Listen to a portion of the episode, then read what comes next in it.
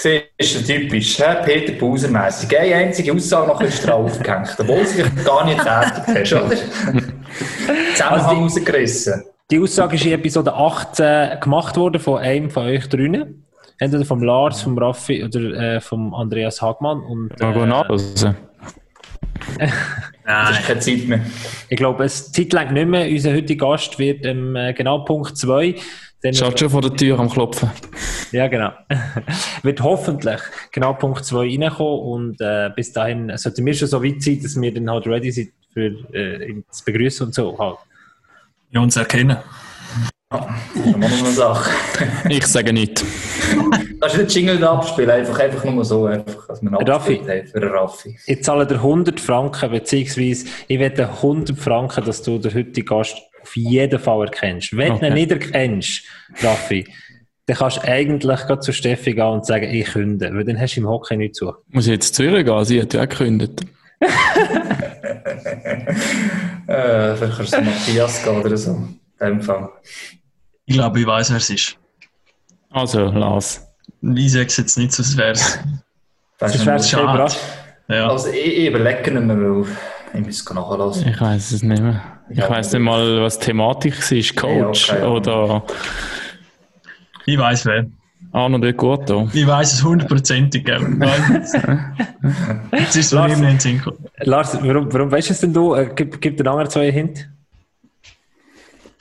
Ja, ich weiß, ich habe jetzt nochmal schnell zurück überlegt, was wir dort so ein bisschen diskutiert haben bei dieser Folge mit Batterlinie. Ja, wirklich. Elefant. Und ich glaube, irgendeinen haben wir erwähnt. Ah, es ist natürlich darum gegangen, dass der Hagi einen Tipp gegeben hat, wer es könnte sein. Und das war mit der Brille. Und dann haben wir ja dort, Nein. wo. Ist jetzt nicht mit dem so? Nein, Nein, nicht mit dem so.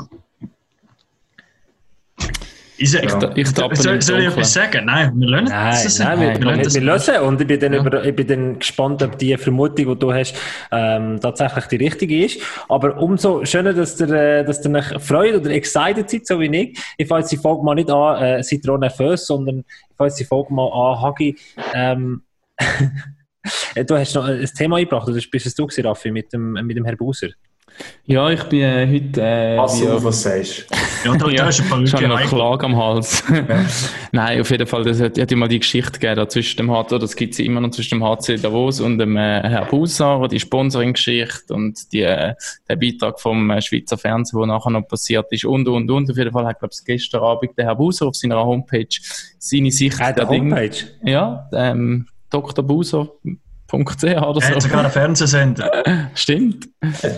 Wirklich Dr. Buser oder so DR Buser, ich weiß nicht genau. Buser Jetzt weiss ich, wo, wo die so kein Recht hergehen. Ja. ja, vom Geld her das schon gehen, ja. Aber es ist auch noch ein Fernsehkanal hat. Auf jeden Fall legt er dort seine Sicht der Dinge da und rechnet ein bisschen ab. Äh, ja, aber Raffi, das macht er schon seit, äh, glaube anderthalb Monaten oder wenn nicht zwei. Mal schon mal auf Facebook-Seite dort. Das stimmt, wenn man es nachher wieder durchschaut. Äh, üble Wort auch gegenüber ähm, Behördenmitgliedern aus Davos und also einfach eine Zusammenfassung quasi von der ganzen Geschichte. Musst aber zehn plus, plus nehmen, tut, er, tut er den ganzen Vertrag zwischen ihm und dem HC Davos ähm, verlinken. Also finde ich auch noch interessant ja. und mutig und spannend. Und, äh, das hat er ja. selber auch, was mutig ist. Auf das wollte ich raus. Ich würde sagen, wir tun das ganze Thema wie outsourcen für alle Leute, die sich für das interessieren. Wir werden den Link noch auf unserem Kanal posten, dass ihr mal seht, wie so ein Vertragswerk aussieht. Das ist der entspannende Aspekt. Und Hagi, du hast es vorhin richtig gesagt. Es ist einfach auch es wird immer lustiger, wenn man den Artikel liest, ne? den er auf seiner Website aufgeschaut hat.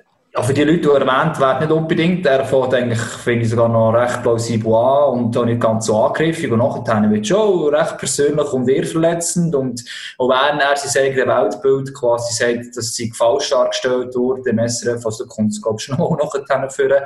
Ähm, ja, das ist recht äh, harte Wahrheit kannst du sagen, was drin ist. Aber ähm, gleich, also zum Lesen bleibst du dran. Das ist wie ein guter Roman, es ist gut geschrieben, spannend und äh, du weißt, wie es ausgeht schlussendlich.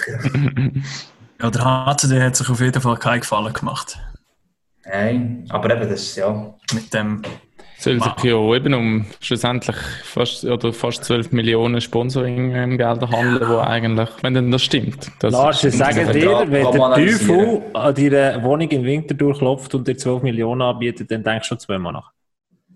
Ah ja, das ist... Äh, ja, das ist jetzt einen guten Vergleich gegeben, ja, das stimmt. Der Teufel und der Abuser. Oh, Verfleischstoss. so, dann haben wir das, äh, das elegante... Anzeigen ins Chaos, ne? dann haben wir das Thema elegant in äh, etwa zwei Minuten abgehandelt und kommen in eine neue Woche Eishockey. Es ist Sommer, es passiert nicht allzu viel. Nächste Woche ist ein ganz wichtiges Datum im Schweizer äh, Hockey, wenn wir äh, auf die Zukunft schauen, und zwar der 17. Juni. Der wird äh, 10. oder andere vertieft angeschaut in der Liga-Versammlung, aber bis dahin haben wir die Möglichkeit, noch über die ganz wichtigen Sachen zu diskutieren. In dieser Eishockey-Runde, Raffi, wie sind deine Ferien gewesen? Äh, wunderschön. Ähm, ich habe es wirklich genossen. Du auch. Ich habe, gesehen, gestern doch noch Zeit gehabt, in den Podcast hineinzuhören von letzter Woche. Und ich muss sagen, es ist die beste Unterhaltung gewesen. Also nur die, die Story mit dem Steven und wie er da erzählt und äh, wie das Leben dort unten so abläuft, das ist wirklich äh, köstlich gewesen. Also meine Autofahrt ist im Flug vergangen. Ähm, ja, aber zu meiner Ferien, genau, es ist äh, Thurgau kann ich nur empfehlen, wirklich nicht nur Graubünden lassen. Also, ja, wir haben ein bisschen Witz gemacht, ich weiß. Ich weiß, ich weiß. Aber, aber es, es soll jeder dort empfehlen gehen, wo es ihm gefällt. Und ich glaube, mit, einem, und mit, einem mit einem Wohnmobil und mit Kindern so ist es sicher nicht das Dümmste. Und äh, wir sind, äh, oder ich rede jetzt für Bündner, die sind vielleicht auch froh, wenn ich gerade alle nicht drinnen bleiben. Es hat mich schon gefreut, wenn viele kommen, aber wenn gerade alle noch dort sind, verteilt Ich komme dann, komm dann im August auf diesen Tiss. Ja, das ist auch gut. Sehr schön, da bin ich als Kind in die Ferien gegangen. Diesen, dieses lohnt sich für alle Leute, die die letzte Episode noch nicht gelost haben, mit dem Steven Füglisten, mit dem Philippinen Gretzky, machen das unbedingt. Hocken in den Philippinen, auf den Philippinen.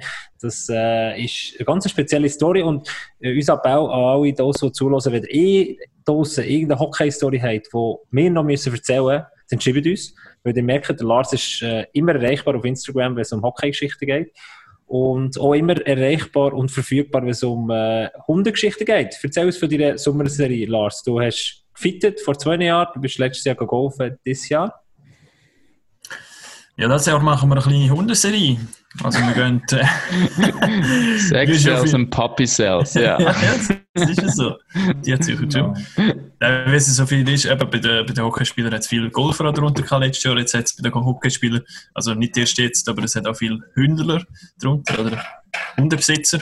Und da ich jetzt auch neuerdings eben Hundebesitzer bin, haben wir das irgendwie gedacht, wäre das noch lustig, um das zu verbinden. Und jetzt gehen wir nochmal die Hockeyspieler besuchen, mit den Hunden zu laufen und dann probieren wir natürlich so ein bisschen etwas anderes rauszukriegen, als wenn sie einfach nur im Stadion drin sind und in ihrem Sommertraining-Modus drin sind. Und da kriegt man ein bisschen privaten Einblick. Gibt es da spezielle Verbindung unter Hunden? Ist das so der ja, gewisse Vibes? Kein Spruch, kein Spruch. Also, die so. braucht auch eine neue also, Wir grüßen uns auch nicht Töpffahrer auf der Straße. Wir grüßen uns. Dann hätten wir das auch noch abgeholt. Du, Hagi, bevor ich zu dir komme mit unserer Online-Petition, würde ich sagen, äh, starten wir in die Episode Nummer 23, weil vielleicht kommt der bald schon unser Gast rein. Wir wollen ja nicht, dass er vor der Musik reinkommt. Pack auf. Und das ist das 1 zu 0. Wahnsinnsmöglichkeit hier.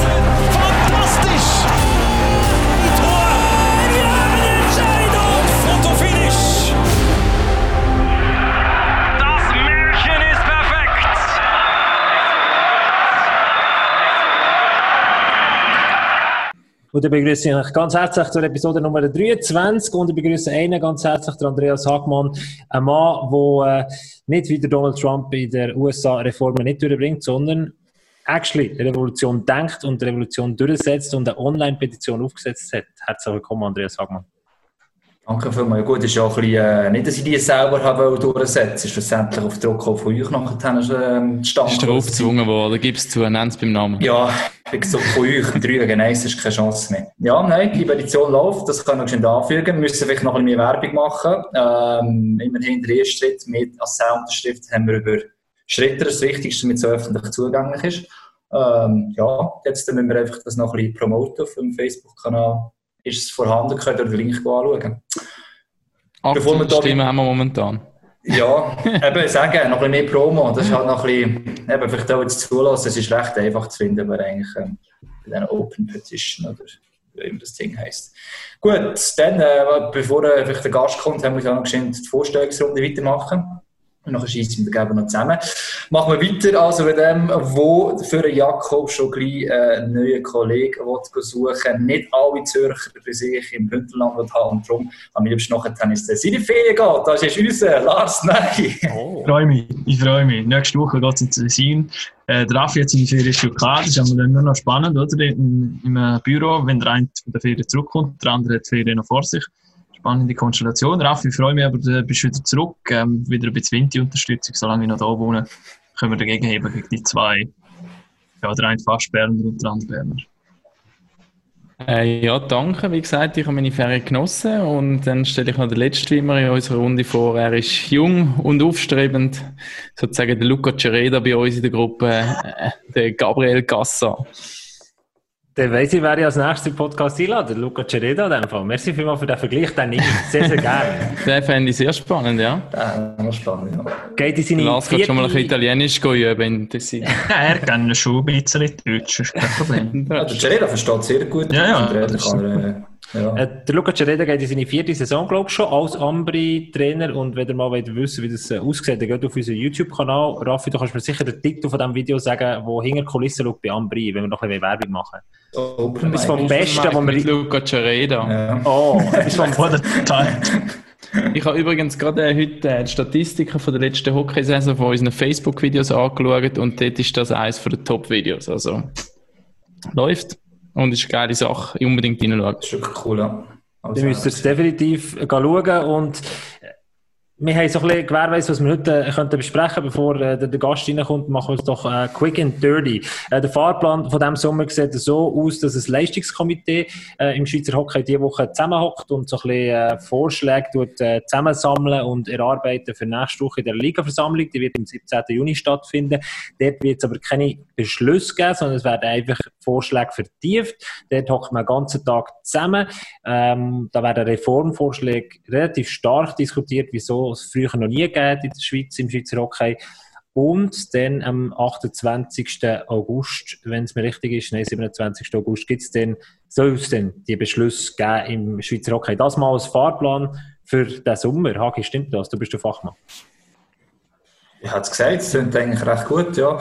Ähm, es ist ja so, du hast jetzt gerade die beiden Beschlüsse angesprochen. Zum 17. Juni wird ja voraussichtlich vor allem nochmal darüber diskutiert. Und erst im August, Ende August, glaube ich, die nächste Liga-Versammlung wird wirklich entschieden.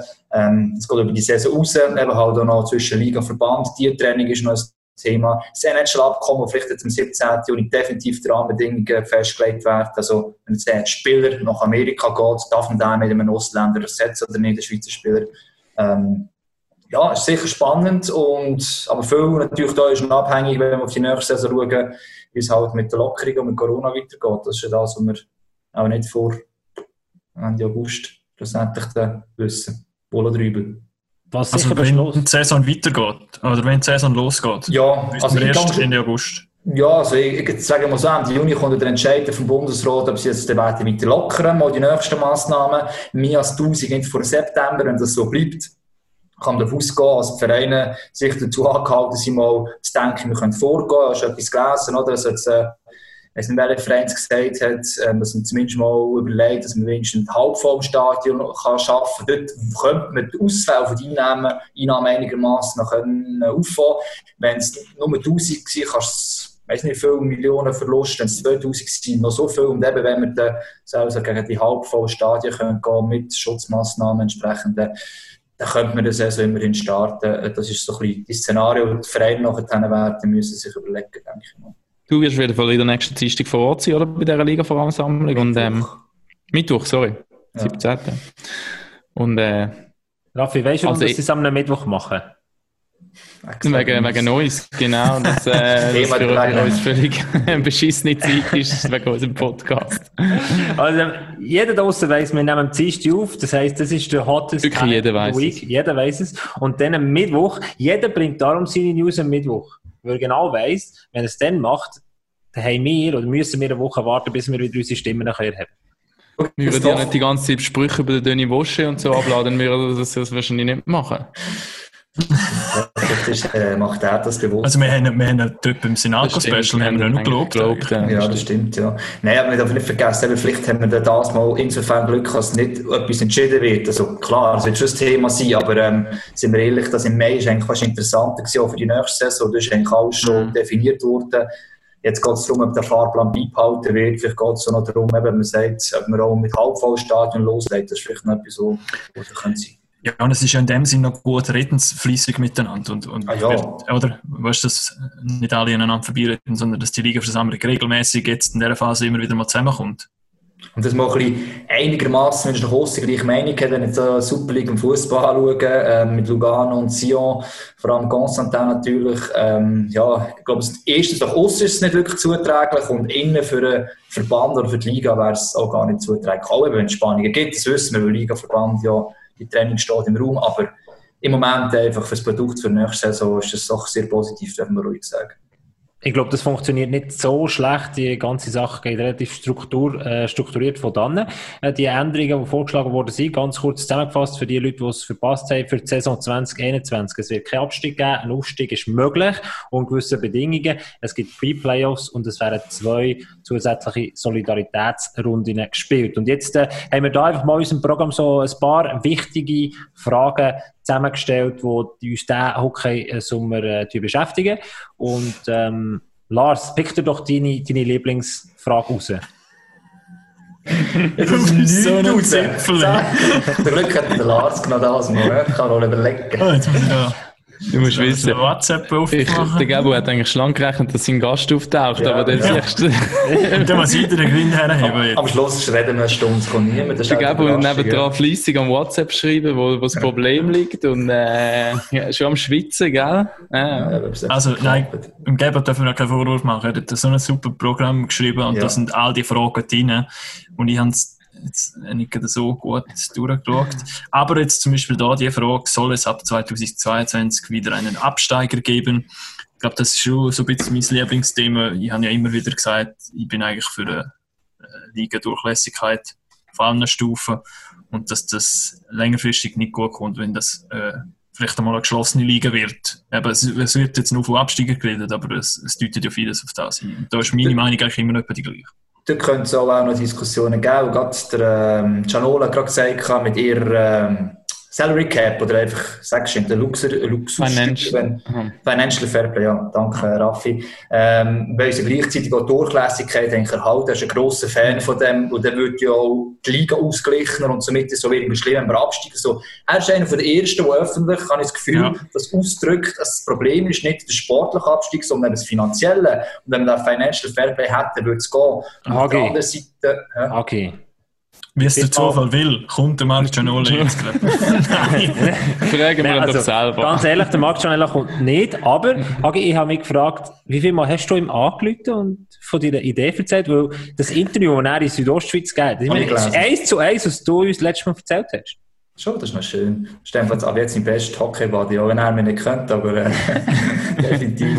Ja, nee, ich glaube, es ist einfach ein bisschen weitsichtig bist. Und Cianola ist das der ersten Zeit jetzt, der macht auch recht viel im HCD. Ähm, vorher ist äh, die Doppelbelastung, hat glaube ich immer noch mit Spengen Cup und äh, HCD, aber vorher war es ein extremer vor der Restrukturierung.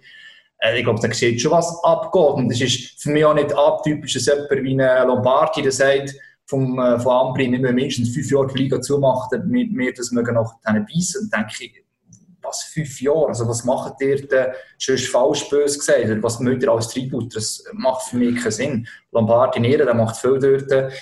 Ähm, aber äh, ja. Ich glaube schon, dass sich viele Leute bewusst sind, dass eine Durchlässigkeit Qualität eigentlich fördert. Eben. Und dann ist dann ja. vom Produkt, genau. Und sie sind sich auch bewusst, dass das Qualität vom Produkt ist und auch ein, ein, ein gewisser Value vom Produkt, also ein Wert. Die Frage ist dann dort eben, wie was, was wägst du ab für dich als Verein, oder? Ja, das denkt, du, dass du einmal gesehen hast, Rafa, darauf, wir verstehen es, dass es nächstes Jahr zumacht, wegen Corona. Und dann habe ich immer gesagt, nein, Lars sagt so, dort haben wir unsere äh, Diskussionen gehabt. Ähm, ich bin jetzt froh, dass jemand wie Gianola sagt, dass für die Durchlässigkeit ist. Und ihr bedenken kann, wenn du jetzt mal bestimmst und keine starke Stimme, und für mich ist der HCD eine starke Stimme in der Liga, wenn keine starke Stimme für die Durchlässigkeit kommt, wird einfach die Liga, was letztes Jahr fortlaufend passiert ist, einfach langsam geschlossen. Und da bin ich jetzt auch wieder ein bisschen optimistischer, dass es doch noch ein paar Stimmen gibt, die ein bisschen anders hoffentlich dann werden probieren zu intervenieren. Oh, wenn man alleine angefangen hat.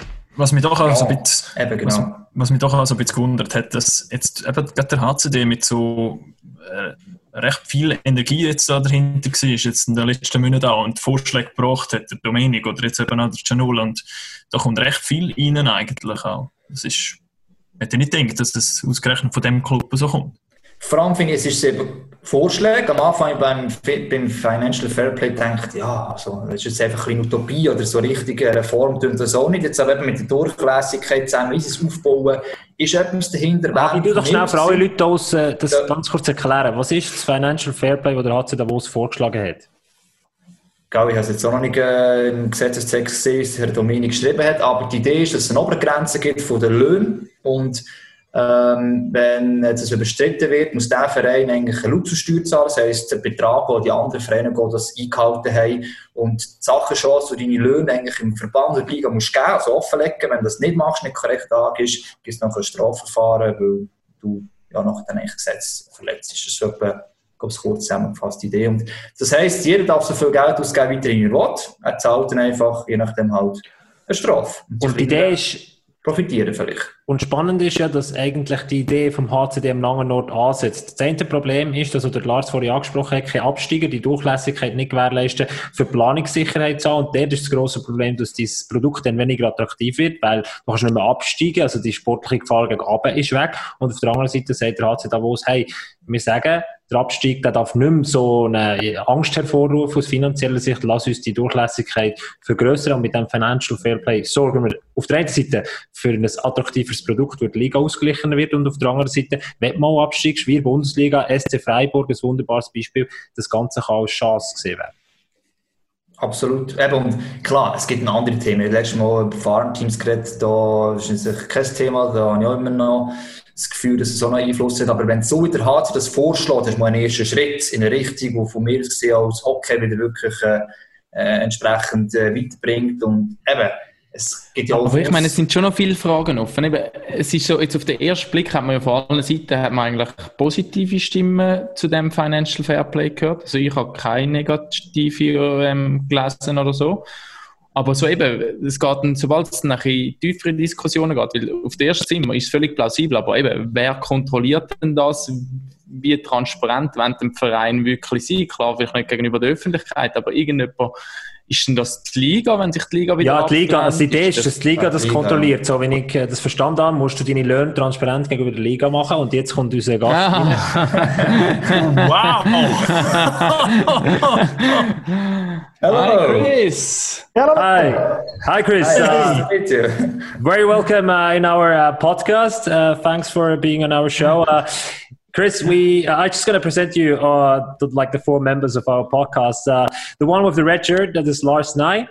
Uh, Lars, um, he is our anchorman in the Swiss League and as well in the National League from uh, the last season on. Um, the one with the green shirt that is Andreas Hagmann. He's uh, one of our best commentators, and he, like you do, he breathes hockey. Like he doesn't know anything else than just hockey. So uh, he is our expert. And the other one with the cap, that is uh, Rafael Mahler. He's our social media guy, and he knows what people know. So like he's really close to people outside there. And I guess I don't have to introduce uh, yourself. Thank you, Chris, for uh, being. well, thank you. Sorry about being late. No, that's all right. That, that's all right. so, so Chris, uh, we, we have kind of a story here in our podcast that um, I guess five episodes ago there was Thierry Paterlini on our uh, on our show, and we were discussing with him uh, like his glasses collection. So I have four different glasses, and um, he has kind of different glasses as well. And then last night he was mentioning like one who has really cool glasses is Chris McSorley, but he's never going to be in our podcast. So uh, that's kind of he was like lashing out of the window and saying, "Hey, Chris is never going to come." So uh, thank you very much. So how how much paid Gabriel to you that that you yeah. you join us?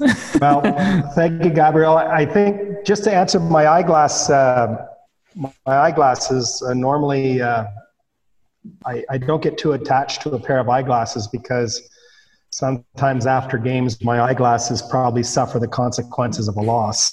So I should maybe work out a sponsorship with a local optician. So, but at the moment, I've got quite a few pairs. and and I didn't pay you nothing. You said you can ask me everything when uh, when you're when you're on our show. So, guys, that's kind of that's a, great. That's kind of big, big chance. So, uh, is there any questions you guys want to ask Chris? I have a question. I have a question, Chris. Um, so on Wednesday tomorrow, yes. I think tomorrow you have a big meeting um, with the whole league. Yes. Um, what do you expect from this day? What what can we expect from this day? Well, there's a lot of items on the agenda, but most importantly, what we're looking for is is somewhat of a fixed start date, considering the um, the great work that uh, the entire confederation's done on curbing the the control of this pandemic, and we're certainly looking for um, for some uh, solutions that we can start planning, because the training of our players that you all have to sort of form it into a crescendo to when you arrive at training camp. So there's a lot of questions the sports direction of each team has. Um, in addition, I know there's going to be some um, some delicate issues discussed regarding the future of uh, the league, how the league is going to be structured uh, in many different uh, phases of licenses, imports, um, all the way from sports caps to. I know there's going to be a lot of uh, on the floor, on the agenda discussions, but sure, certainly a lot of uh, committee dis- discussions as well. And I think this is this pandemic. There's nothing good to come out of this pandemic except probably the only thing would be possibly some change to our sport, football, hockey, and and and, and basket. Certainly, certainly because you know there's not many teams in this league that that uh, earn money or make money, and uh, the business model needs to be changed. Uh, one thing, the thing we talked before about is what have be the conditions that you can begin the season is also a possibility that all, uh, only the half of the stadium will be crowded with uh, public or is this necessary necessary that the, the, the, stadium can be sold out and from the first day on uh, as the season can begin? What is your meaning there? What, what you feel from the other clubs? Well what we feel internally i mean I can't really speak on behalf of, you know, certain things I can probably speak about, but not. But what I can certainly share is my personal opinion. And my personal opinion is that, uh, you know, we all certainly hope that this pandemic can be a thing of the past and that we can open up with full, full houses because many of these teams, they depend upon it. But I think we, uh, nobody has a crystal ball on what to expect. But on my personal opinion, what you may see is you may see there'll be a certainly a, a, grad, a, gradual increase of spectators over the year, as long as starting with possibly a thousand people, as long as um, the basic uh, disciplines are still employed, is regarding social distancing, and there's a lot of these facilities are going to have to be very creative with how they they they manage all the way from the buvettes to the toilets to, to the, the crowd entry. And what I'm hoping for is at some point during the season that we can tr- we can return to full capacity. But it's probably going to be up to the confederation, the local cantons, and certainly the, the teams and how we uh, discipline ourselves. But when you can choose between start end of September with thousand people or start in October with um, maybe the half of full of stadium, what would you choose?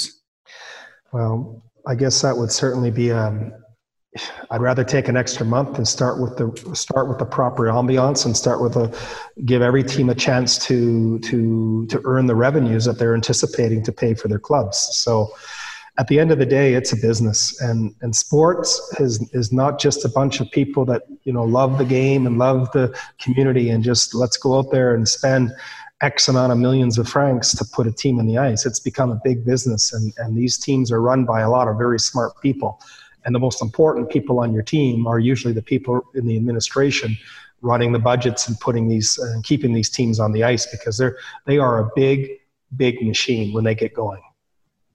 Um, Chris, you were talking about those like um, changes, fundamental changes we need to do in our uh, hockey system.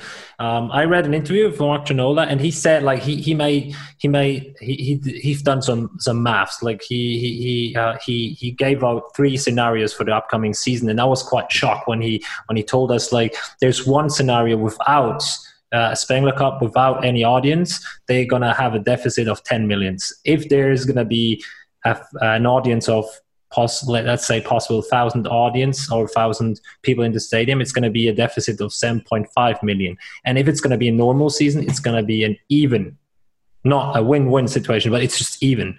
So there's might be the point that we need some fundamental changes because that's crazy when uh, when when a pandemic shows you three scenarios like that and not not even the last one is a good one it's just the even one it's just the, the black one well, I've been in the country now going on 20 years, and I cannot imagine this this, this going a going a year without the Spengler Cup.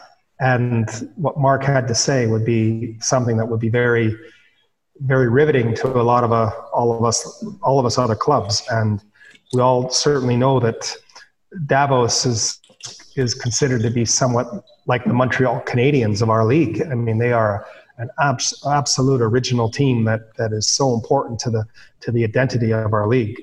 And they're not alone. There's each team has its own place within the importance of our league. And no, it's um, a lot of teams are going to have to creative. There's a lot of sacrifices going to have to be made on all different levels. We're praying that this can be a one and done. Whereas we've got we've had this this generational situation where hopefully it'll never return again in our in our lifetimes and our children's lifetimes but we've got to find a way to maybe absorb absorb the the hit on what's going to happen and let's move on and let's manage our companies a little more intelligently in the future and, and try to pay down what probably could be a debt to almost every club. And that's what we've done uh, in the last couple of weeks. We were talking about a system that could be like financially wise, just just a green one. Like, let's say that there's no no club that in the end of the season at the end of the season someone has to pay the, the debts or uh, a club is in the red. So what could be like what what would your way do you have an idea you want to put in in one of those meetings uh, apart from the salary cap?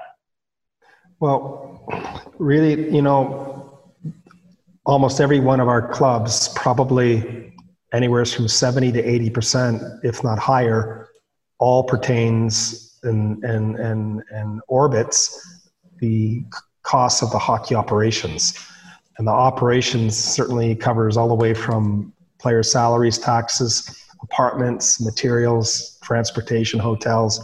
So uh, it is. It's it's it's like saying you know what what Mercedes Benz they build they build cars. So hockey clubs they have hockey clubs and and you know yeah we can make one stroke of the pen and cut you know hundreds of thousands off our budgets with with uh, player salaries or, or what have you. But there's no easy solution because you're talking about you know the the actual quality of your product. And you, we can all cut budgets but we'd all suffer the quality of our product. And what is the cost the ultimate cost of missing the playoffs? Or what is the ultimate cost of not being in the top four? You know certain teams have certain objectives and certain expectations from their fans as, as ours do so there's it's easy to cut costs, but at the same time, are you sacrificing the quality of your product?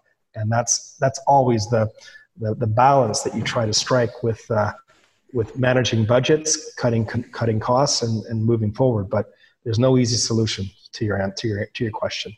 You talk about the quality of, of the, the, the product of ice hockey. That's the most important thing that the people watch the games in television have some interest in it. So now there are some ideas. You told about uh, that to reform the league or to change a little bit something that the quality will stay like it is now. Also, actually, a lot of talkings about the financial fair play from Davos. I think you know very good the salary cap, like in North America. You think you know also the, how is it in Switzerland? Is it possible a financial fair, fair play in Switzerland to, to yeah to realize it?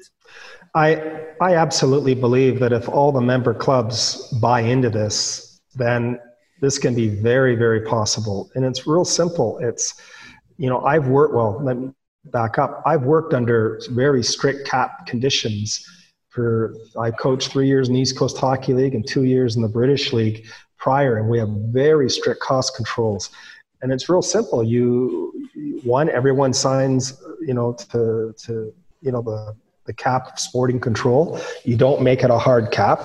You know best players will be paid best salaries like any any normal situation. But it'll turn out just like the national hockey league that the the true star of your club is going to be the the sports chef because if you have x amount of millions that put a competitive team on the ice then you've got to be very creative. You've got to be very focused on your junior development because kids are cheap so you got to try to bring the young guys into your roster. So you're going to be focusing on all aspects of your organization, your Swiss League partnerships, and you know, right now, if you're just allowed to have an unlimited budget, to be a sports chef in the league, if you're a big big budgeted team, all you have to do is follow the national team bus around and pick up whatever falls off it. So. But the minute you get into a cap controlled situation, then you got to balance between what your stars are going to be play, paid and try to integrate your young players and low cost players and it's going to really make put a, a, premium value on on being able to be a good sports chef in this league. Actually that is what you have done last season right? Yeah yeah. So geneva was was a club with that, yeah. with with more money or something like that and then you have to change your philosophy have more young players and you were really successful last year. Well it, you're right and you know i was i had one of those you know aha moments about, about five years ago. You know i won't tell you the team but i sat there and we were getting beat at home by a team that uh, had a farm system. And i just kind of sat back and looked at and talked to my assistant coach at the time Louis Matte and said if we don't change like it's real simple. If we don't have the highest budget in the league where we can go out there and take you know be Goliath versus Goliath, not David versus Goliath every time when you're trying to take on a big team. That the only way we're going to compete with these teams is just try to be smarter. And I wasn't expecting a, a sports cap situation. So, you know, certainly we, we made sure we stocked up on our Novizen Elite and then our junior elites. And, you know, we won the Novizen Elite Championship three, four years ago, I think, and then the two junior elite championships. And we're the only team in the Swiss Romand to do so to win these types of titles. And we had, I think, 10 or 11 graduates, which is unheard of, into our team and into the, our system. And it, it, allows you to go out there and sign the Tanner Richards or sign top imports or goal or goaltenders.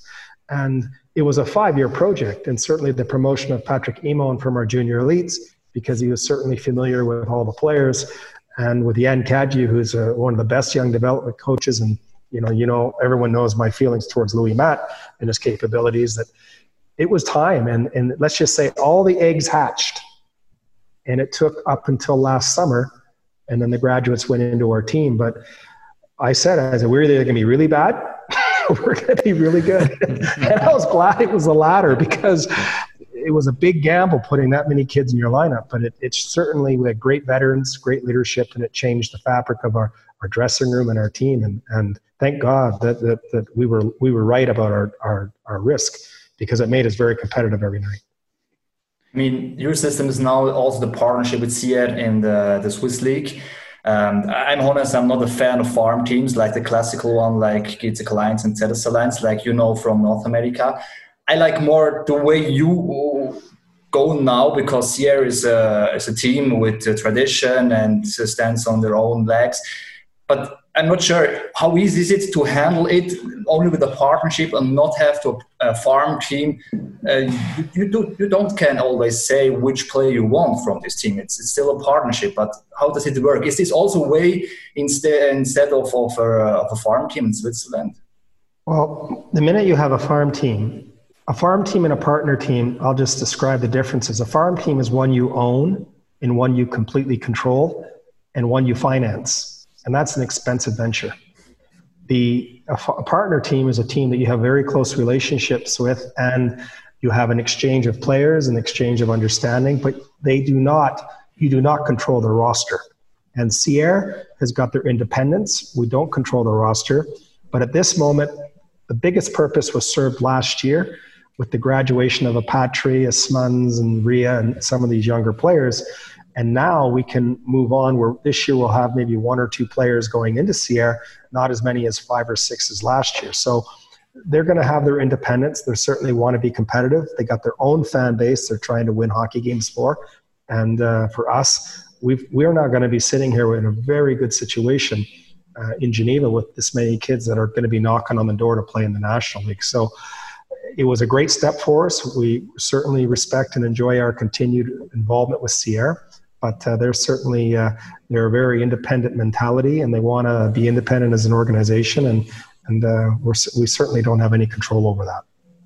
So, but that's what what I like more because we uh, report a lot in Swiss League. Also, it's interesting to see like Sierre acts um, that are the more interesting games in Switzerland. Then you have uh, play against uh, the, the farm teams because yeah, there's no fan base. I know it's not so easy because you don't own them, but I think for the Swiss product, I think it's the better way in, in my meaning.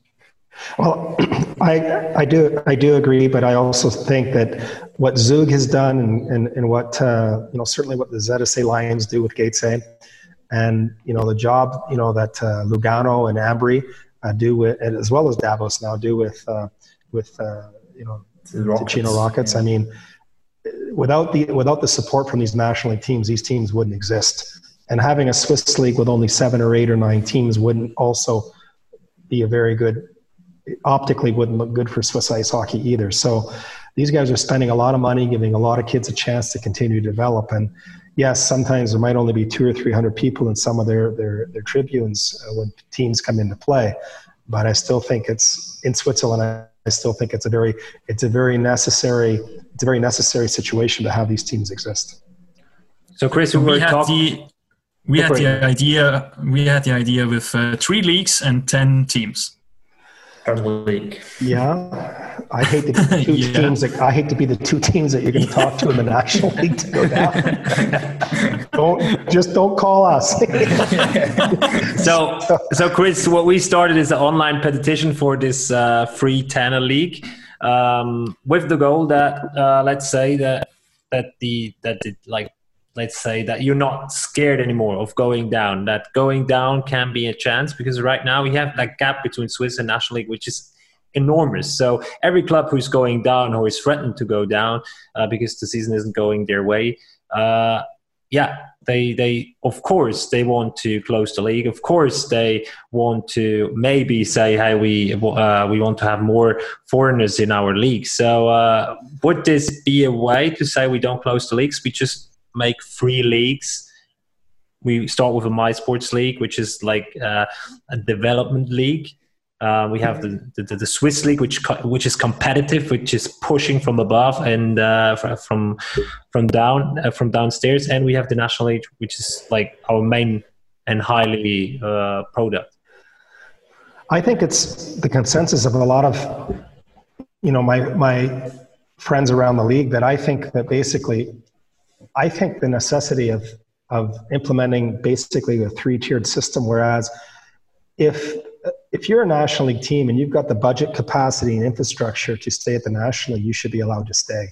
And if you're a Swiss league team that is who has who aspire to have a national league team, and you've got the budget, the fan base, the junior development, and the infrastructure to do so, your application should be reviewed, reviewed as well as if you're my sport to the Swiss League. So I believe if, if a community is supporting a team and the ownership is committed and there's an infrastructure that provides the uh, you know a competent a competent surrounding for the players to play and the teams to come in and play then i think all these applications should be should be considered so um, i've been in relegation twice and i can assure you i have never been part of a more painful process in my life.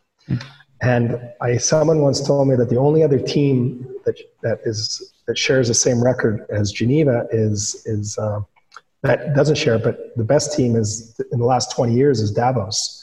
That have missed like they've only missed was uh, a year ago, and that was one time they've ever missed the playoffs.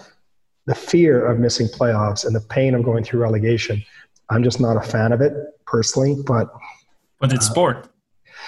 It's it's sport, but it's not for me, it's a little anti-sport in my my opinion because think about winning to stop playing. Normally, you win to keep playing, yeah. but the mentality to win to stop playing is is difficult. And every time you walk in your building or another team's building in a relegation game, it's like it's like walking into a funeral. Uh, it's it's it's the most painful experience, and that's the only reason Geneva's ever missed it twice because of the sheer fear I have of, of, of just going through that experience again. But what we do you think about um, Rapperswil a few years ago?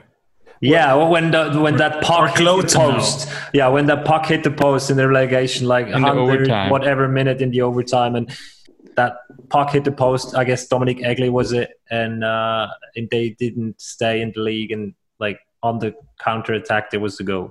Well, and again, just consider just consider this. I mean, relegation. I mean, it affects the fans, the community, the sponsors, the players, the businesses it is it is a devastating event that I mean Switzerland they've had it for all these years and far be it from me you know even only 20 years in Switzerland I, you know my voice is a very small one. I you know I, I will give it when asked but I can assure you on a personal level it's it's the most painful experience of my life. And and things like that that happen the next day you work up and it's almost like a, a scorched earth whereas your team and your community just doesn't have their have something they had the day before. So the legal the legal make good decisions. They're run by good people, and but I gave you my personal opinion. But hopefully, uh, again, relegation for me is is a tough thing as a coach, as a manager. It's a tough thing to be part of.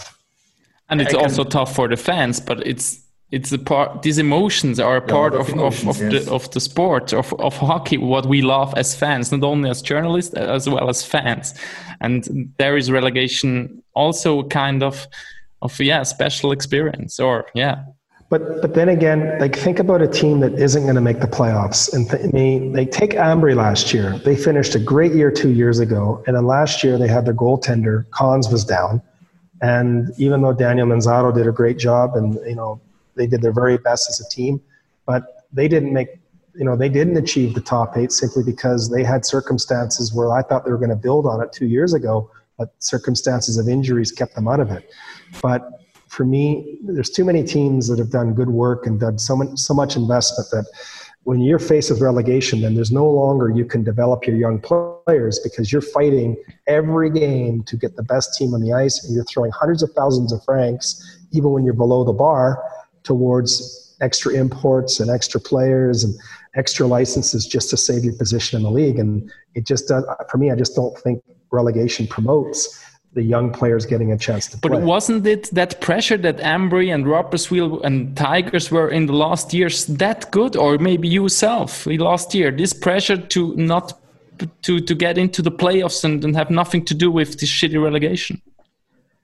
Well, you're right. I mean, every team's got its own set of circumstances, whether you don't have chemistry or you don't have, maybe your plan isn't good, or maybe, you know, you had injuries to players, key players. Uh, and certainly there's always a, you know, lady luck. You need some good luck. And last year we had a lot of luck and a lot of a great start. And, and we were, you know, we just no looking back from the first game onward. So for, for us, we had one of those seasons, but, some teams, if you just don't have that type of luck, to lose your entire business uh, just because you didn't make the playoffs, regardless of the circumstances, I think is a very tough price to pay. That's I, my personal opinion. But, absolutely, that's fine. That's that. totally fine.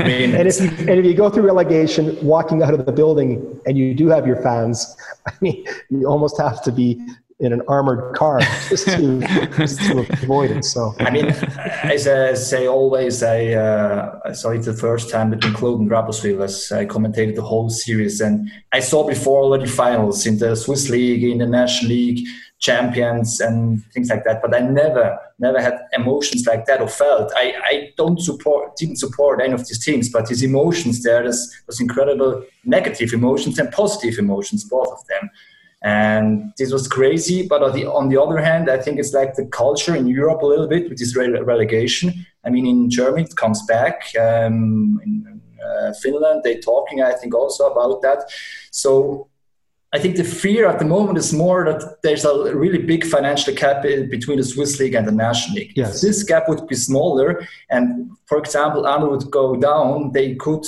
easily come back a year later. Actually, it's not really possible because you have really, yeah, minimize your uh, budget if you go down a league, and I think that's the biggest problem. Actually, that's my opinion. Well, it's it's true, and and again, I mean, I think there are there's a lot of discussion about financial controls and, and, and fair play, sporting fair play, financial fair play, and it's going to be interesting to see what the powers to be in this league make the decision upon.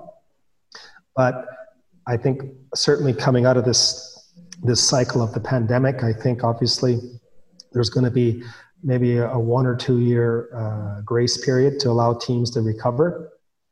And then from there, I think we'll see. But I'm still a big believer that if you deserve and you have the merit and you have the facilities and you've got the infrastructure to be part of a league, you know, again, I, I think it should be considered. But whatever they decide, I mean, it's it's it's tough as I say, relegation to be around that bar, and you can only imagine two years ago when I was coaching this team, and we had to we had not just win our last three games, we had to get have three three point wins just to make the playoffs. So that's I'm still recovering from those three games. Especially from the last one against Arno. yes, that was a tough one. Arno Arno was pulling out all his dirty stops. but, uh, but you also know dirty stuff, right? Yeah, I know a lot of dirty stuff. I've been well taught by Arno.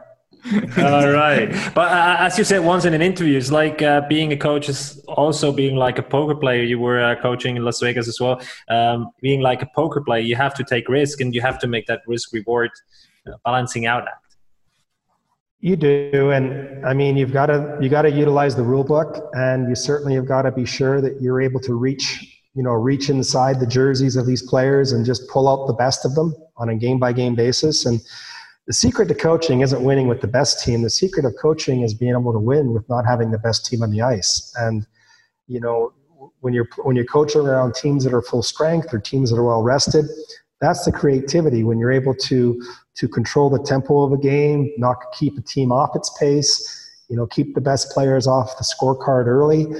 You know, just it's just the beauty of it is that every game is like a, blank canvas and there's a lot of consistencies, but uh, of how you start your your your your painting out. But at the end of the game, no two games are alike, and that's the that's the that's the beauty of coaching. And and um, it's always best to have the best team on the ice, but when you don't, then that's uh, that usually decides the good from the bad coaches. So How much do best? you miss coaching? I'm sorry. How much do you miss coaching? No, I mean I'm busy with being the sports chef here, and it's it's it's just it's an enormous amount of work to try to do both jobs to be the sports chef as well as the head coach. And uh, for me, I'm uh, you know it's uh, it was a great transition. It was a decision that uh, you know the company decided that they wanted to be sure they separated the duties to allow the coaching staff to be 100% and allow the, the manager to be 100%. So these are things that you know that uh, you know, it was a decisional uh, organization decision that uh, that certainly allows me now to focus on the, the, partner team with Sierre, the junior elites, the junior development, obviously the first team. How much are you in discussion also with Patrick Emond before games, after games, during the season? I mean, you're the sport, you're the sport chef, like you said. You know also about the partnership the guys play there. Patrick Emond, you know already for years. So I think it's it's not like in other clubs. I mean, you're closer probably than other clubs, or is this no, you now I'll give you probably the biggest surprise you can imagine.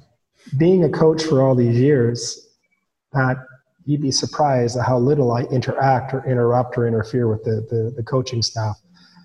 For myself, I never go down and talk to the coaches after a game, win or lose. So I never wanted it as a coach, and I don't do it as a coach. So what I'll do is I'll stop by before the game and I'll say, anything you need, good luck. But my exposure before a game might be limited to less than three minutes. Every day I walk in, I'll see the coaches before practice, and I'll walk in and say, again, anything you need. We'll talk maybe about players or farm team or a few things like that. But I'm never, I'm never in the dressing room with the coaches, never in the dressing room in a meeting. I may I address the players once during the entire season. That's that's the first day of training camp. And I never talk to a player about anything sport related. I'll talk about a contractual issue, I'll talk to his agent, but I am probably the most hands-off sports chef as you can imagine. And anything the coaches need, all they have to do is call me or ask me for a meeting, and I'll be there. But I I know the feeling of having a general manager above me uh, long ago, and it's I've had good ones and bad ones, and I can tell you that when you have a good one, you sure appreciate it. You sure want to be that person. Have you been since day one like this, or had you day one to learn it, or no? I just wanted to be the, the sports chef that I wanted above me, and the coaches have enough pressure, and it comes down to something very simple. If the coach is worried about what you think, then they're not worrying about what they think. And I want a coach to go out there. I want Patrick Emond, Louis, and Jan to go out there and take risks. And I want them to, to do things that, that they're not afraid that they're going to be criticized after a game uh, over a certain tactic or, or a decision during the game or who to put in the power play or when to pull your goalie. I never, I'll always give my input if they ask, but I'm not a person that chases our coaches around and harangues them with my ideas because they're talented. I trust them and they do a good job. But I just want to make sure that they know that the least things they're going to worry about every night is going to bed worrying about what I think. As a GM, can you say something about Tommy Wingels? Uh, he, he's not yeah. under contract anymore, so he, he he's a big loss for your team because he did a fantastic job last year. Um, he did. I don't. I'm not sure if our release is out yet on exactly what uh, you know Tommy's uh, uh departure is. But I can assure you that uh, th- these discussions were, were months in advance and everything was extremely mutual. And for Tommy, you know, he's a smart guy, college educated. He's done what he had to do at the National Hockey League level. He had uh, his years here in, in Geneva in Switzerland. He loved it, him and his family but you know he's uh, Tommy's moving on with his life, and this is this. There was no push here. There was no discussion here. This was absolutely a, a completely mutual uh, decision that that we're happy for Tommy uh, in his life. He'll always have the respect of the organization, but you know. For us, you know, you, you can't sit and dwell, you know, and we've made really good decisions proactively. And I think in the next days that the fans will be very happy with the next stage and the next step of our organization. And, and I think the fans don't have to be scared because the Chris McSorley fans always a good import. so it's Andreas, you're my new agent. but how, how, difficult is it now in this Corona situation or month ago to to act like a, a GM to to do your business?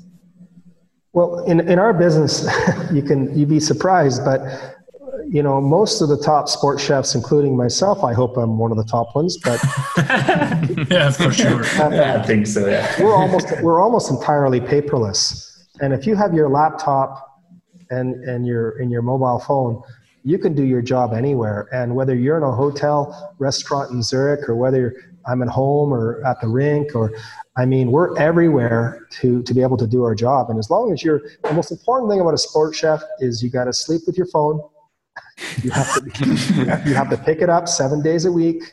You'd be surprised. I've written contracts on Christmas Day.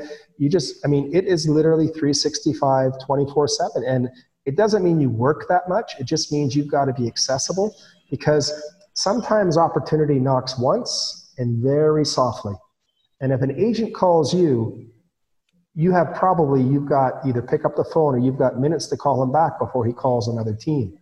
And usually, the person who's quickest to pick up his phone and be able to come back with an offer or come back with a, a, a, good plan for their player is usually the team that wins that player. So you just have to be accessible all the time. And when I call sports chefs and their phone is off or they don't call you back for two or three days, usually they're always the ones that just don't either stay with the job or they're the ones that don't never get near the t- get to the top of the ladder. So accessibility is, is always the most important thing. And, and when you make a decision, it's not always about writing the contract and making a decision. It's having the courage to correct a bad decision.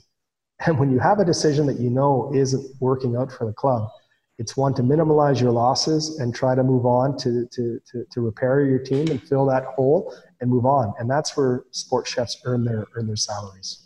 So you cannot go hiking in the mountains and you have no connection. That's not possible for you. um, I, honestly, that's the one thing that I admire the Swiss people about is you guys can climb mountains. And, and, I look at all these teleferiques and all these around the country, and I say I'd rather I'd rather sit in one than climb a mountain. So, going down a mountain by gravity on skis is probably a much more efficient way to for me than than trying to climb a mountain. So, I don't worry too much about my connect my connectability with my mobile phone. but but you go skiing sometimes. I do like I do love to go skiing, but I can say that you know just this past year was probably you know probably the most I've ever skied, and and uh, I don't ski that often because prior to that I didn't I don't think I skied for maybe five years. As a coach, you look a little silly behind the bench on crutches and a plaster on your legs. So I always try to avoid uh, try to avoid that embarrassment with my skiing. yeah, Chris, can you tell us one little anecdote, the story, uh, well, like you were mentioning, signing or writing a contract on on Christmas Day? Do you have one one incident that gone so badly or so good that you want to share with us? Well, oh, that's a great question. You, you caught me off guard there. oh, at least once in our podcast. At least once. Oh, yeah, I should try to think. I've got a lot of funny stories. Um, oh, you're not gonna you're not sure. gonna get away without one. No, I know. I've got to think of. Just give me a second here, but I'll think of one. But as far as signing players or signing uh, contracts with agents, I mean, there's been times in the past when you know when you have agents trying to talk tr- trying to talk their own player out of contracts or or you have you know agents that won't stop talking because and the contract's already agreed to and they they're actually talking themselves out of it. And you see a lot of rookie agents and you see a lot of experienced ones but i will actually say that in switzerland there's there's there's some really sharp guys that, that manage these players and, and and uh, it's pretty hard to pull the pull the pull a, a good deal off against some of these guys because they know the value of their clients. But to get back to your your request here, my gosh, I've got we've got I've had some really crazy hockey players I've coached and managed and and I can I can assure you sometimes the most success you have is is is with the guys that are a little bit uh, a little bit uh, you know they live their lives a little crazy they play a little crazy and and sometimes as a coach, you don't want to put, you know, put too much of a, bit, a, a bit in their mouth to try to control them. But it's crazy stories. I have to protect the innocent on this one. Who was it? Who was it? but there's also great documentation years ago. I don't know in which year was it. You get the uh, semifinals uh, with Poisson, who had the cut under the under the eye. I think you. Yes with, with the door there in, in Bern, I think. That's yeah. uh, it's a really great movie. I, I, can't remember the name of which year was Les? Règles du jeu. Ah, that's yes. that's the movie called. Yeah. yeah, yeah. But my story is my story is simple. I mean, and I'm going to stick to my story. And I told Marc Lüthi this as well. The door was broken, and I was just trying to fix it. And nobody believes me, especially Mark. But uh, but you know, back then, I mean, Geneva was just an afterthought of the league, and you know, I was sitting there carrying the carrying the sword for all of Geneva to try to get them recognized as being a serious team, and it was a David versus Goliath situation back then, and yeah, we we fought like hell trying to tr- trying to beat the Bears, but but uh, they they they prevailed at the end. But I can say that I never take it personal you know i'm always able to leave when i open the door of my my coach's office in the morning or manager's office now. You know you become a different person just like when you see your banker or your insurance man or, or lawyer at the weekend he's a different person than when you see him monday through friday. And coaches are much the same. And then when you see a player even if he's been on your your your bad list for the whole week that you see him and his girlfriend or out in the square in a restaurant you always go over and either buy their lunch or buy them a, a, glass of wine or something just to let them know you're human. And, and that's the hardest thing about coaching is trying to show players that business is business and person is person.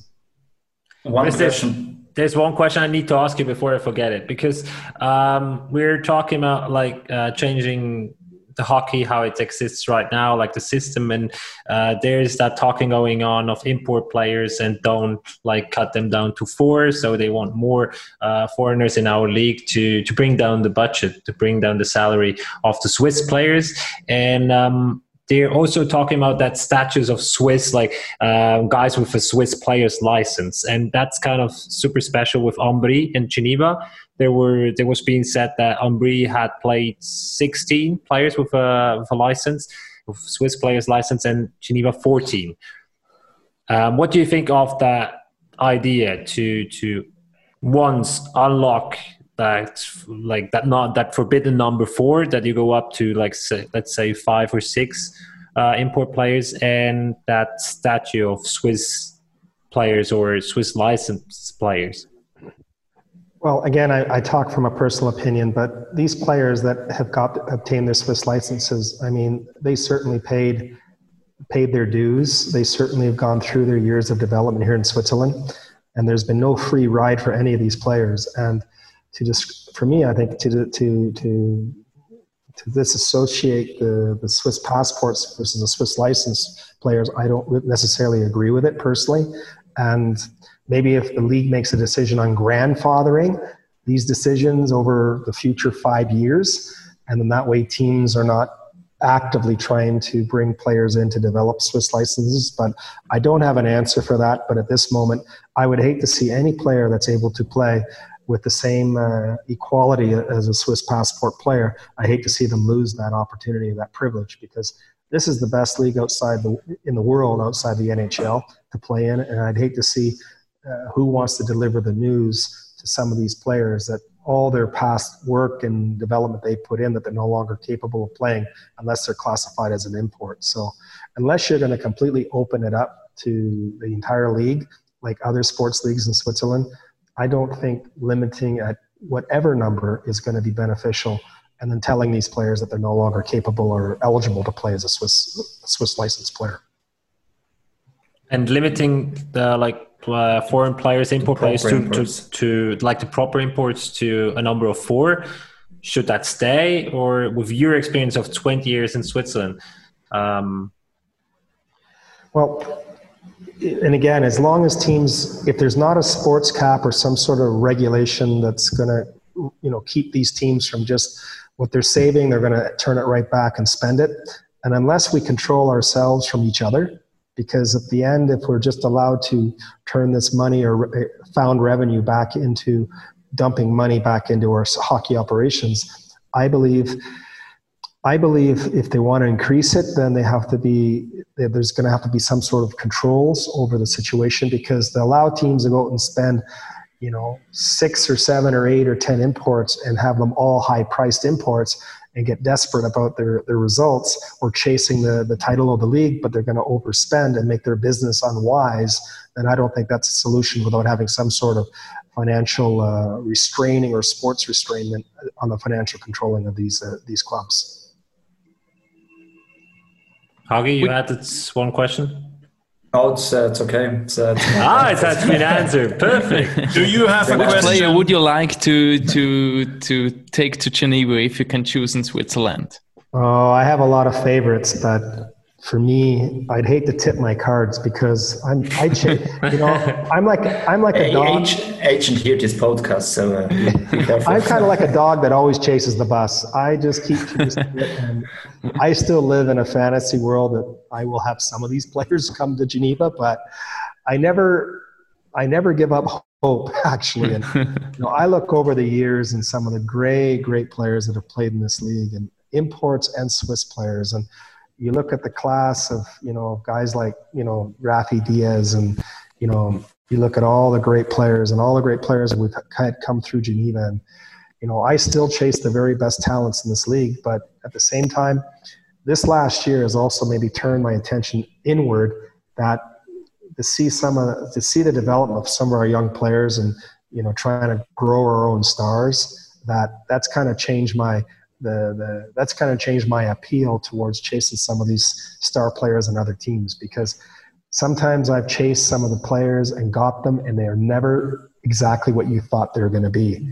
And anytime you bring a player into your organization, just because of the size of his contract, you never get the player you expect. So sometimes homegrown, having the DNA and the, and the, and the ingrown culture in these players that go in through your system are sometimes far more beneficial than, than going out there and trying to grab, you know, that, that star player and thinking he's going to save your team.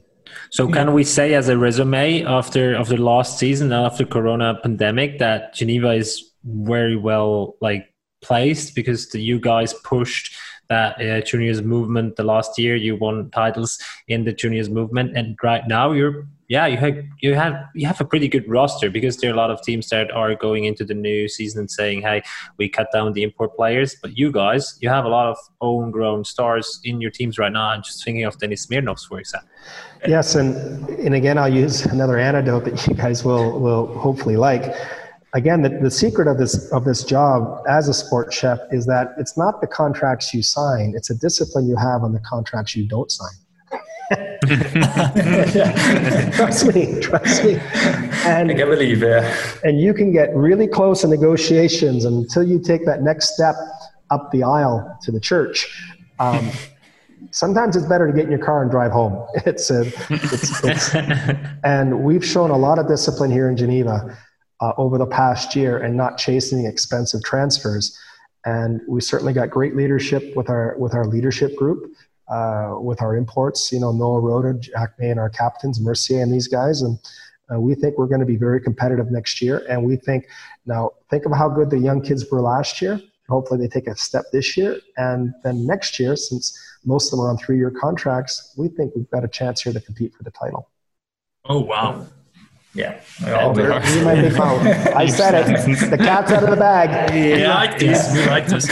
I like this. We'll discuss H- about Hagi, it Hagi, it, it, will be the first title from the French part in Switzerland from since, sinz about a shot from probably shot from yeah, in the 60s or when yeah, yeah, yeah 60s sure exactly but, but we I think, think we're well positioned we really think we're well positioned and we, we, we think we're young we got good spirit we got good organization and you know, obviously um, there's a lot of there's a lot of expectations from our organization. So hopefully we're going to be a team that's uh, like last year. We had a very sneaky chance of being very competitive in the playoffs, and this year we think we we can be even better. My, my, uncle will be really happy to hear that because he's Geneva man and lives in Geneva. So, uh, there.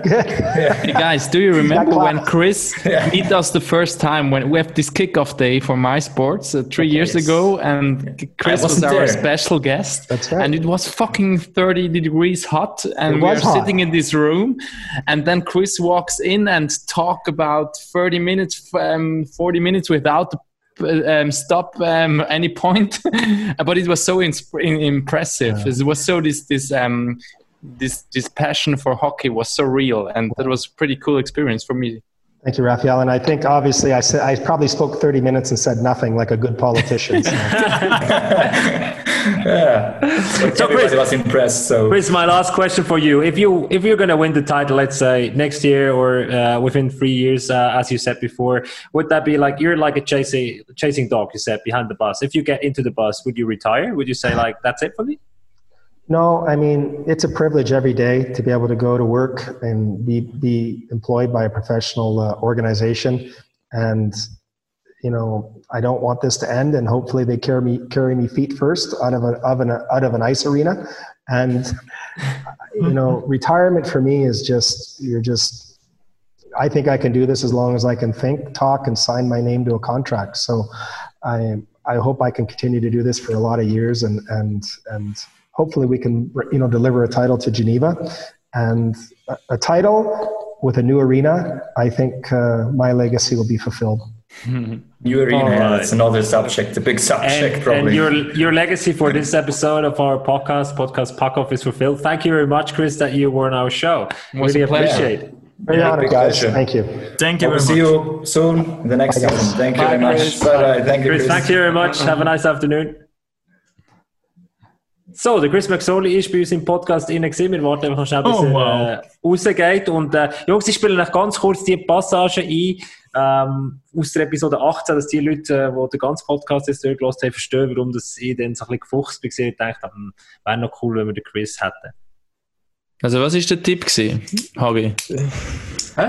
Was ist der, der Tipp? Tipp gewesen? Typisch Peru gewesen. Ah, der stylischste Brillenträger äh, im also, Ho Schweizer immer noch McSorley. Und so kann nicht sein, dass der kommt. Also wenn der McSorley kommt, habe ich den verneige mich wirklich, dann, dann zahle ich dann mehr als ein Bier. Der Lars hat also gesagt, äh, der Chris McSorley wird äh, nicht in diesem Podcast vorkommen. Jetzt kommt er in diesem Podcast vor. Äh, wir haben äh, fast 60 Minuten oder ein bisschen mehr mit Fragen gelöchert. Und äh, ja, es hat sich gelohnt, einfach wow. den ganzen Aufwand schon nur für das Gesicht von Lars. Ja, ja das stimmt, ja. Aber äh, hast du gerade seine Nummer gehabt? Oder, äh? Der Hagi will immer wissen, wenn man die Leute organisiert hat. das ist dann auf Instagram geschrieben. Wir sagen immer alle ab, weißt du? Nein, sag ich. Der auf Connections, Ja, aber äh, der Chris ist wirklich, er wirkt gegen außen ja manchmal so ein bisschen harsch und ähm, Nein, nein. Nein, aber wenn er im Stadion ist. So. Ja. Eben, aber er ist so eigentlich sehr typ. umgänglich. Ja, ja. Und ein ganz interessanter Typ. Eben, was, Sehr, was, was der zu erzählen hat. Und normalerweise, eben, er sagt er im Stadion daheim, er weiss wieder, wer du bist. Also pass auf, was du in Zukunft machst, Raffi. Weil spätestens ab jetzt, wenn du noch nicht vom Welcome Day könnt, hat wieder zu wissen, wer du bist. Lars, bist du jetzt richtig gelegen mit deiner Vermutung? Nein. ich habe einen unspektakulären erwartet. Wer hast du, äh, die, wer hast du im Sinn gehabt? Der Urban Leimbach.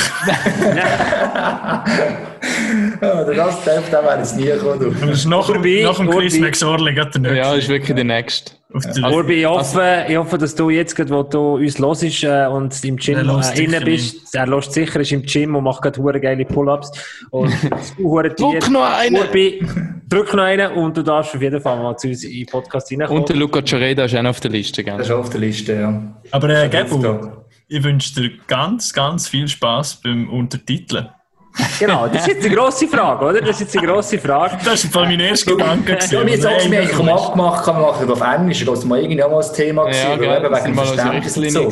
ja, eigentlich, ja, darum wären wir gar nicht auf die Idee gekommen. Das weiss ich, das weiss ich, das weiss ich, und dann äh, habe ich die Möglichkeit bekommen, äh, Oh, jetzt. Ja.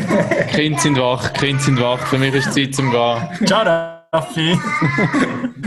so, der Jesus Christ aus Geneva und hinten dran noch ganz kleine Kinder beim Raffi, die äh, langsam aber sicher blären, dass es weiter muss gehen. Ich habe nur gedacht, als ich äh, da irgendwo zu äh, Genf vom Chris bin vorbeigelaufen wäre cool, wenn man ihn könnte fragen Und äh, wie er es gesagt hat, wenn er irgendeinen Spieler auf der Straße sieht, dann geht er her und ich zahlt ihm das Essen und ich einen gesehen und dann bin ich hergegangen, habe ich einen Kaffee getanzt und gedacht, äh, Chris, komm doch mal in unsere Show. True Story. True äh, Story. Ja, not so true. Aber ist ja gleich. Der Punkt ist, der Punkt ist ich dachte, hey, wenn wir den Quiz können haben, äh, wenn wir den Quiz können haben, dann ist es scheißegal. Und jetzt ist ja die Frage, was machen wir damit? Weil ich werde sicher nicht über eine Stunde das kannst du nicht, Das kannst du nicht untertiteln. Nein. Sollen sich die, die Leute ein bisschen zusammenreißen? Haben wir auch müssen. Ich, meine, ich habe auch zuerst so ein bisschen, oh, uh, uh lange bis Englisch. oh, ja. Aber ich glaube, wir haben es gut. Gell, Hagi. Ich habe oft darauf gewartet. Das ist, das ist so ein Running Gag die ganze Zeit. Dann siehst du echt, ja super, der Gabo mich schon angefühlt hat, der andere da schon, und dann sollte ich wegen der Englisch Ja, du weißt aber, warum dass ich vor dieser Sendung gesagt habe, Hagi, du wirst mich nach der Sendung hassen. Aber Nein, einfach, ja, deine Sachen ja, sehr ist nicht Problem. Ja, mein Englisch ist nicht Problem. Der hat nicht Problem. Bis jetzt hat noch jeder verstanden. Mein erster Gedanke war immer, wer tut das untertiteln? Mein zweiter Gedanke war, okay, der Gabo will einfach angeben mit seinem super Englisch. Ja. bloßstellen. Nein, hast du super Englisch. Jungs, ich glaube, das, das, das, ich rede für uns vier. Wir gehen nie prahlen mit unserem Englisch. Wo du schon? Ja, du, du schon Französisch und Englisch. Du redest gut. Du redest gut. Französisch kann ich, aber Englisch, ich fühle es wirklich nicht. Ich kann gewisse Sachen einfach nicht aussprechen. Ich fühle weder noch, ich rede einfach. Aber, aber Jungs, ganz kurz, für alle Leute, die uns jetzt immer noch zulassen und nicht abgeschaut haben nach dem Quiz, ist rausgegangen. Ich habe das Mail gekriegt von Phil Baltisberg. Einfach schnell ein bisschen bluffen. Hat der einen Hund? Ähm, Fall, ich, ich finde, find, find, wir haben uns ganz viele Fragen vorgenommen, äh, die wir in diesem Podcast besprechen wollen, die die Zukunft des Schweizer Hockey die, äh, ja, so ein bisschen skizzieren. Und wir haben relativ viel können beantworten eigentlich. Sicher einiges, ja, wenn man es versteht, ja. Nein, also, Nein ich finde es auch sehr cool, ist eine andere Ansicht. Ich glaube, was wir noch mehr hätten können machen, um auf, auf das Thema Genf noch eingehen, das ist auch so ein Ort, wo auch die wenigsten können. Und mit in zwei Stunden können weiterreden. Ja, aber ich sage, es ist schon gut, es ist absolut kein Problem. Also, aber sage, aber es ist spannend gewesen, gerade das, eigentlich die gegenteilige Ansicht von uns, wenn es um Sachen Relegation geht, wo wir sagen, es ist doch einem so ein, Ja, aber weißt du, dort muss man schon auch, eben, darum habe ich dort auch gesagt, meine, es ist aber gleich halt Sport. Und dass er dann so sagt, ja klar, wenn du in der Bande stehst und ja, ja, dann ist, Spieler äh, Morgen in der Garderobe siehst, ja logisch schießt ja, aber ja. meine, es gehört einfach dazu, oder? Ja, das ist so. Aber es ist ehrlich, sind wir auch ehrlich sein und das ist ja, das Wichtigste, dass wir uns auch nicht... Aber wir haben die, die eine grosse Chance nicht ausgelöst. Wir sind sehr nett mit Chris McSorley, weil er hat gesagt, you can ask me every question, Giver, no worries. Mhm. Und ich so, oh... Ich wollte noch, noch fragen, über, wieso er immer die, die, Stück, die Stücke noch gemessen hat. Er ist doch immer der Spezialist gewesen. Ja, das ist taktisches Mittel. Er hat gesagt, oh, was hat er gesagt, der Arme halt, seine dreckigen Tricks. Ich, ich habe dir die Frage beantwortet. Er hat es mal in einem Interview beantwortet, so in einem Video-Interview hat er gesagt, ja, das ist einfach etwas, wo man, wo, wo, wo zum Repertoire von einem Trainer gehört und für alle da draussen, die es noch nicht wissen, ich werde es ausnutzen, take care, irgendwie so. Hat er dann gesagt. Ja, Ich haben gleich einige allen Wassern gewaschen. Das ist, das ist doch gut. jetzt ist nur noch die Frage, ob der Linksausleger Englisch kann. Weil sonst ist es natürlich schade. das ist ein bisschen scheisse. Ja. Ich ja, muss es jetzt lernen. Jungs, äh, dann machen wir doch hier, hier den Abschluss, Hagi, sagen so schnell, wie geht es mit der Online-Petition äh, weiter? Ich glaube, wir haben einen grossen Befürworter bekommen, der Chris. Er hat eigentlich durch die Blume gesagt, er findet die Idee nicht schlecht. Nicht grundsätzlich. Eigentlich Wenn er selber nicht Teil davon ist. Ja, genau, ja, eben, ja. Also, wenn ihr äh, auch ein bisschen Chris-Fan seid, dann geht das unterschreiben. Dann würden wir noch ein paar Zahlen bekommen. Wie gesagt, vielleicht auf Twitter oder so gesagt, der Link dann auch noch einmal. Oder sonst eben auf Facebook ist getroffen. Ähm, Gebt es halt mal ein, Liga-Revolution. Irgend, ah, was ist es noch? Open Petition. Wir posten den Link nochmal überall, Wir oder? posten noch einmal, genau. Wir, haben Wir haben ihn noch gar nicht auf MySports gepostet. Haben ihr alle schon unter Petition schon unterschrieben? Ja, sie ich haben schon fragen. geschrieben, ja. Ja, also, Gabu, Das kontrolliere ich, das ist Zugriff, ja. Der Lars wahrscheinlich auch nicht. Nein, ich, bin noch, ich habe es noch nicht geschafft. Und also, das habe ich gesehen, ja. Wenn wir schon für etwas wollen, äh, einstehen, dann müssen wir doch das als gutes Hey, der Chris ist immer noch drin. Ich glaube, der hat einfach den Laptop zugeschlagen. Ich glaube auch, ja. Er hat gefunden, ah, hure Scheiße, was ist das für ein scheiß Podcast? Hey, ich habe auch noch einen Hinweis. gefragt. Ähm, ab heute, also eigentlich ab morgen, ab Mittwochabend, sagen wir so, ist ähm, der HCD-Doc, der bis jetzt nur gegen Geld zu mieten war, ist gratis auf YouTube und auf unserer Website verfügbar. Check it out für die, die es noch nicht gesehen haben. Jetzt hauen wir alles noch raus. Ja.